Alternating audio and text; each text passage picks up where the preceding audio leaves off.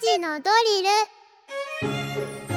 時刻は3時を回りました。さあここから番組を聞き始めたリスナーの皆さんこんにちは。SBS ラジオ午後ブラケパーソナリティ山田モンドです。さてここからは深く知るともっと面白い静岡トピックスを紐解いていく勉強のお時間3時のドリルのコーナーです。毎日午後3時に一緒に学んでいきましょ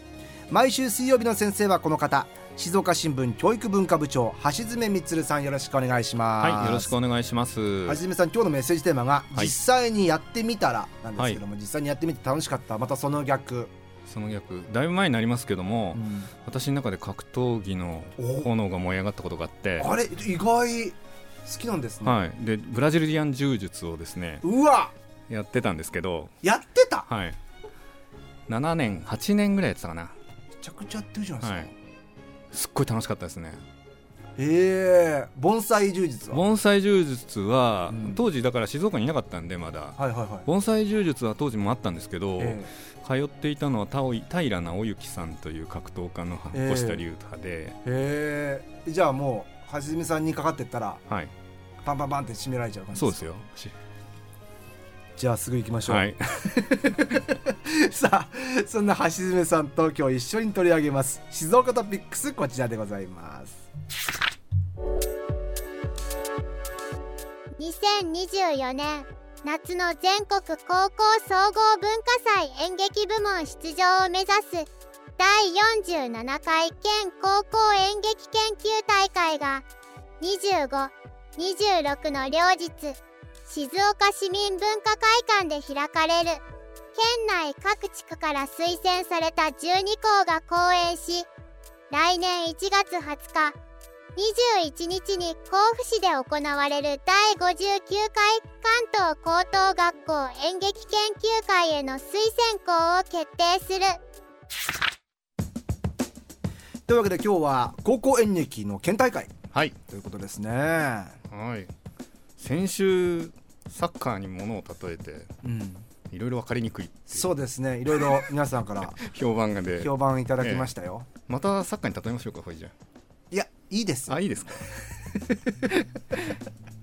演劇の都構想を掲げているっていうことをですね、えー、一度この番組でもご紹介したんですけど、ね、まあ、静岡県というしてはですね、うん、まあ、ユース年代の育成っていうのも大事なんですよ、その演劇界において、えー、だから清水南高校が演劇の、ね、学科が始まるとかいう話もね、はい、ありましたね。はい。えー、っとサッカーの世界ではサッカーの世界だ、えー、この間あの高校選手権があって、えー、静岡学園が優勝して幕閉じたということになってますけども、はい、演劇部でも同じように本県から全国を目指す大会っていうのが来週の土曜日日曜日、うん、今あのあの原稿にもありましたけども25、26日にあると、はい、そういう話なんです。だからねどこが強いとかも知らないんですよ演劇、はい、うん、ちょっとその辺分かりやすく。お願いします。今日は例え話はなしでい。きたいなと思い、はい、お願いします、はい、例えなくてもきっとわかると思いますあそうですね、えー、はい。えっとねそもそも高校演劇って最近結構盛り上がってるって言われてるんですよね、うん、であれですよね。モンドさんはご専門というか大学で学んでらっしゃるから、まあ、学びました。釈迦に説法かもしれないいえいえそんなことないですよ。あのー、高校演劇って、まあ、高校の劇団でやっている演目をプロ劇団がやるようになったりとか、えーそれから一番大きいのはですね高校演劇で演じられた劇を映画化して、うん、でそれが非常に今、ま、あの長い人気を誇ってるっていうの事例もあったりして、ええ、あの具体的に言うとジョージ秀夫監督の「アルプススタンドの端の方」っていう作品なんですけども、はい、兵庫県の東播磨高校の戯曲を使ってるんですね。こ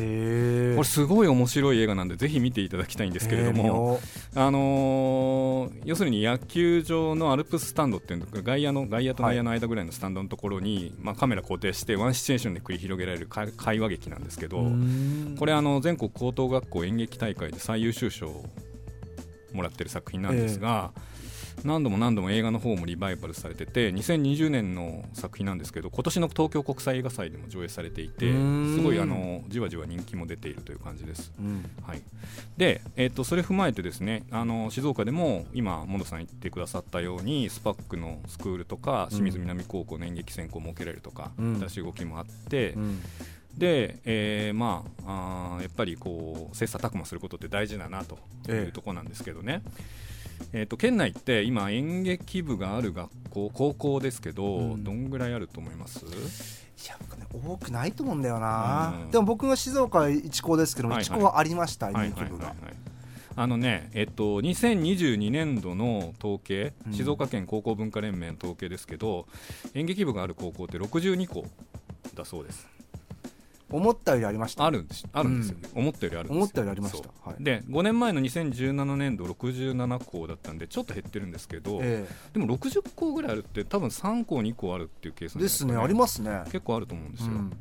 で、えーと、高校演劇の全国大会っていうのがやっぱりありまして、ええ、これもこちらで以前お話したんですが毎年夏に各地で行われあ毎年夏にですね、えーと、全国高校総合文化祭っていうのがあって、はい、ここに演劇部門があります、え、でここがあの要するに野球で言えばって例えちゃいますけど、うん、甲子園みたいなものというところです、で、えーと、これからお話しする県大会っていうのは、まあ、その予選に当たるものと言ってもいいんですけど、うん、どういう道筋でここに出場するかちょっと説明していきたいなと思います。はい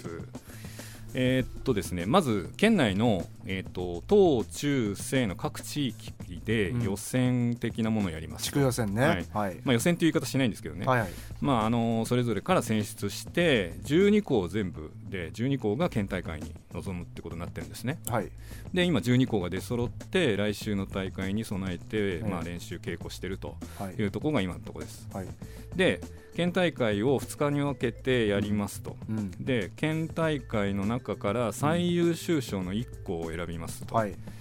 でこの最優秀賞1校が県大会えーと、東海大会あごめんなさい関東大会に行きます、はい、でそれ以外に優秀校4校っていうのが選ばれるんですね、でこれはあの並列的に優秀校なんですけどそのうちの1校 ,1 校をもう一つの県代表として選ぶんです、うんはい、で同じように県関東大会に進む。だ。から県代表2校そう。だからまあ選抜高校野球の東海4県大会みたいな、はいはい、そんなニュアンスで捉えていただければと思います。はい、でえー、っとそう今東海大会って言ったんですけど、うん、あのー、高校演技の世界でなぜか静岡県関東大会に組み込まれていて、うん、ちょっと嬉しいな。で関東大会っていうのはね2つブロックがあるんですよ、えー、南と北かな、はいはいはい。うん、で静岡県代表っていうのは大体神奈川山梨東京千葉茨城と同じブロックになっていて、各県代表が2校ずつ出て、開催地だけ、えー、3校出るんですけどまあ11校かな、えー、で審査を行うと。でブロックごとに最優秀で選んでその1校が全国大会に行ける、うんうん、で今あのもう一つのブロックっていうのがあるわけですね。栃木とか新潟とか埼玉とか長野とか群馬長野が入る、ええ、でこちらの方でももう一つ最優秀校が選ばれてでそれで2校目と、うん、でちょっと複雑なんですけどそれぞれのブロック大会でまた優秀校っていうのが4つずつ選ばれて、うん、で全部で8つの中から1校が推薦されて、うん、最後の椅子をなるほど。あの選ばれていくんですね。だから3校そそのレギュレーションは分かったんですけど、うん、あの実際にじゃ県大会から、はい、その審査って、はい、どうやってやっていくんですか？審査はね、あのープロの脚本家とか演出家の方とか、ええ、それからまああの関東の演劇の協議会の、えー、お偉いさんとかが来て、はい、例えばそのまあ今回だったら12校をややるんですけれども、ええ、2日間に2日間かけてやるんですけど。だから6校ずつやるわけですよね。それ全部全部見てこの演劇の尺だったりとか脚本みたいなのは、はい、はい、えー、っとね尺はね1時間という枠が決められてるんですよ。あでも1時間やっていいんだ。そう。で1時間ね出ると失格ああ、はい、はいはいはいはい、はい、m 1みたいですね。ああそうかもしれません、うん。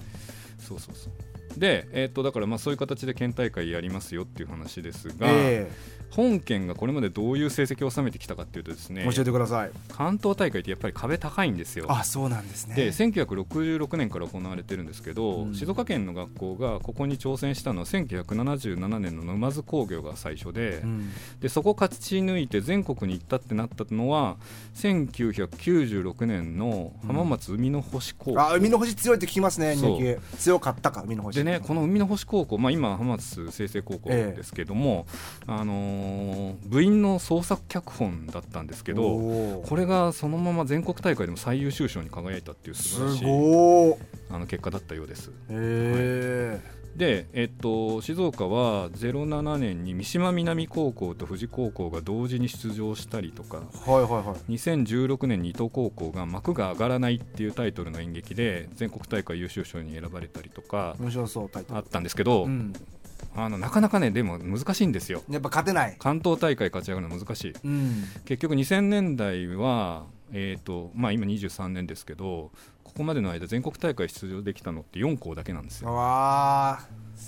そう。なかなか関東の壁は厚い厚いですね、うん、でそこを踏まえて今年の12校頑張ってくださいよっていうところなんですけど、はい、今年の12個最初にね名前挙げときますよ、えー、あの出場する12個お願いします、えー、と東から順に韮山、三島南、富士、富士宮北、富士見静岡、静岡城北、浜松湖北浜名浜松清々浜松開誠館、浜松市立ということになってそうでちなみに去年はね、うん、今名前が挙がっていた浜松開誠館と三島南高校が関東大会に進んでます、はい、で私去年これ全部見たんですけども、えー、すごはい、あの取材ですけどね、えー、やっぱりこの2校って本当素晴らしくて、えー、あの脚本も練れてるしあのセットがね浜松開誠館の場合あの女子トイレが舞台なんですけど、ええ、トイレの舞台をトイレをですね舞台でセット組んでてこれ素晴らしくて。ちょっと素舞台じゃないですね。あじゃないですね。あのセット組むとこは組みますね。すごく凝ったものあそうなんですね。へえで三島南高校はねこれあの掛け合い漫才がテーマになっていて、女子生徒2人がこうどつき合い漫才やるんですよ、うん、で最後の最後であの本当にそれをあのどつき合い漫才をやって、うまくできたねっていう終わり方なんですけど、本当にそれうまいことやっていて本当に普通に面白い面白い漫才になってる、うん、この緊張感があるんですけど、えー、演劇の中でやるんで。でもすごく面白くて、かん、なんかのまあ、観客からすごい拍手もらってて。劇中劇っぽい感じになってそうですね。劇中劇っぽいやつですね、えー、そう素晴らしかったですね、え。ー、で今年についてもやっぱり見どころこの2校かなっていうふうに、はい、まあちょっとね、メンバーが入れ替わっちゃってるんで、うん、あのフラットにどこが有利とか言えないんですけれども、はい、あの去年最優秀ってことで敬意を払って浜松開誠館の名前を挙げさせていただくと、はい、ここはねあの顧問の福田先生っていう方が脚本書いてるんですよ。で今年も、あのー、資料によるとですね、うん、えー、福田先生の脚本のようで福田先生の新作が見られるわけですね。はい、そうですね。で舞台監督っていうタイトルのようですね。面白そうじゃん。またちょっと演劇に関わる演劇の舞台監督を描いた作品のようですね。でね三島南高校は「銀河の片隅で」っていうタイトルで、はい、これはあの高校や大学の演劇では比較的知られた作品なんですけれども、はい、ラジオ局を舞台にしてるはいはいはい。あ聞いたことあります？うん、聞いたことある。はい。うん、なんかいわゆる演劇部がやる演劇っていうイメージなんですけど、はい、そうなんですか？私ちょっと見たことない題材っていうイメージなんですけど。してますけど。はい、はいで、えー、っと静岡城北高校ってさっき名前挙げましたけど、はい、静岡城北。は2年前2021年度の県代表なんですよ、はい。東海えー、っと関東大会に進んだ。でこちらも注目だと、うん、で「幸あれ」っていう作品なんですけどこちらは部員の網野雄一郎さんのオリジナル脚本でね、えっと、あすごいなと思って見てたんですけど今年異常に創作が多い気がしていて。すごいですね。すごいすごいですよ。あのね東部地区はほぼほぼ先生か生徒が脚本を書いてるっていうねこんなことってあるんですかね。いや面白いな、うん、これでもね審査のにあたって、はいはい、先ほど要は、えー、銀河の片隅でとかは、はい、結構皆さんやるような演目だったりとか、ええそこ一方で創作でいくとか、うんうん、多分作戦もあるんでしょうね各校ね。あると思いますね。あの見てる方と見てるか審査の側は、えー、あの創作か、えーとえーと、既存のものかっていうところに差をつけるってことはおそらくないと思うんですけれども、えー、やっぱりなんかその部としての盛り上がりとかそうですね、まあ、稽古のありようとかはだいぶ変わってきたりもするのかなって想像します。セリフ回しもきっとあるじゃないですか、うん、創作の場合と、もう世に出てるものっていうところの完成度の差だっていうことよりリアルなものが追求できるっていう意味だと創作の方があのまあ有利というかいろいろね別のものが出てくるのかなっていう気もしますけれども。でねあの最後にもう一つだけ、はい、えっとチューブの注目は「嘘くさ」っていうタイトルで、はい、えー、上演する静岡高校なんですけどこれね中部地区の秋季公演のこの、まあ、パンフレットによるとですね部員が1年生4人だけと。いやいいじゃない。で10月22日にこの公演が行われてそこで最優秀もらって県大会出てきてるんですけれども、えー、あのー、それすごくないですか？1年生4人だけでいきなり初舞台が最優秀校。うんこれねそれで作品の内容っていうのが高校3年生の演劇部員2人が最後の公演に向けて練習に励むっていう 基本設定みたいで。だから自分たち、まと、ま、真逆？そっか1年生ですもんね。そうそうそうそうそう。これね本当にどういうふうに演じるのかなってとっても楽しみにしてますよ。へえ、はい、いや見たくなりました、ね、そうそれで、えっと、ぜひ最後告知させていただきますけども、あのこの演劇の県大会って高校演劇の県大会って、まあ、ずっとコロナ禍で、あの入場に制限を設けてたんですけどね、うん、今年はね誰でも入れるってことなんで、はい、会場は静岡市民文化会館25、26日。1日6校を見るとね、それだけで静岡の高校演劇に詳しくなれますから。そうですね、はい、あのぜひねあの高校生の熱い演技をね、うん、見に行っていただけたらなと思います、うん、でまた静岡もこういい演劇文化を、そうですね。作ってってもらいたいですね、はい、ユース世代の育成が課題ですので、はい、最後までサッカーに例えていただきました、はい、ありがとうございます。というわけで今日の先生は静岡新聞教育文化部長橋爪充さんでした。さあこのコーナー3時のドリル聞き直すことができます Spotify をはじめとした各配信サービスのポッドキャストに今までのアーカイブ上がっておりますのでそちらもチェックしてみてください。今日の勉強はこれでおしまい。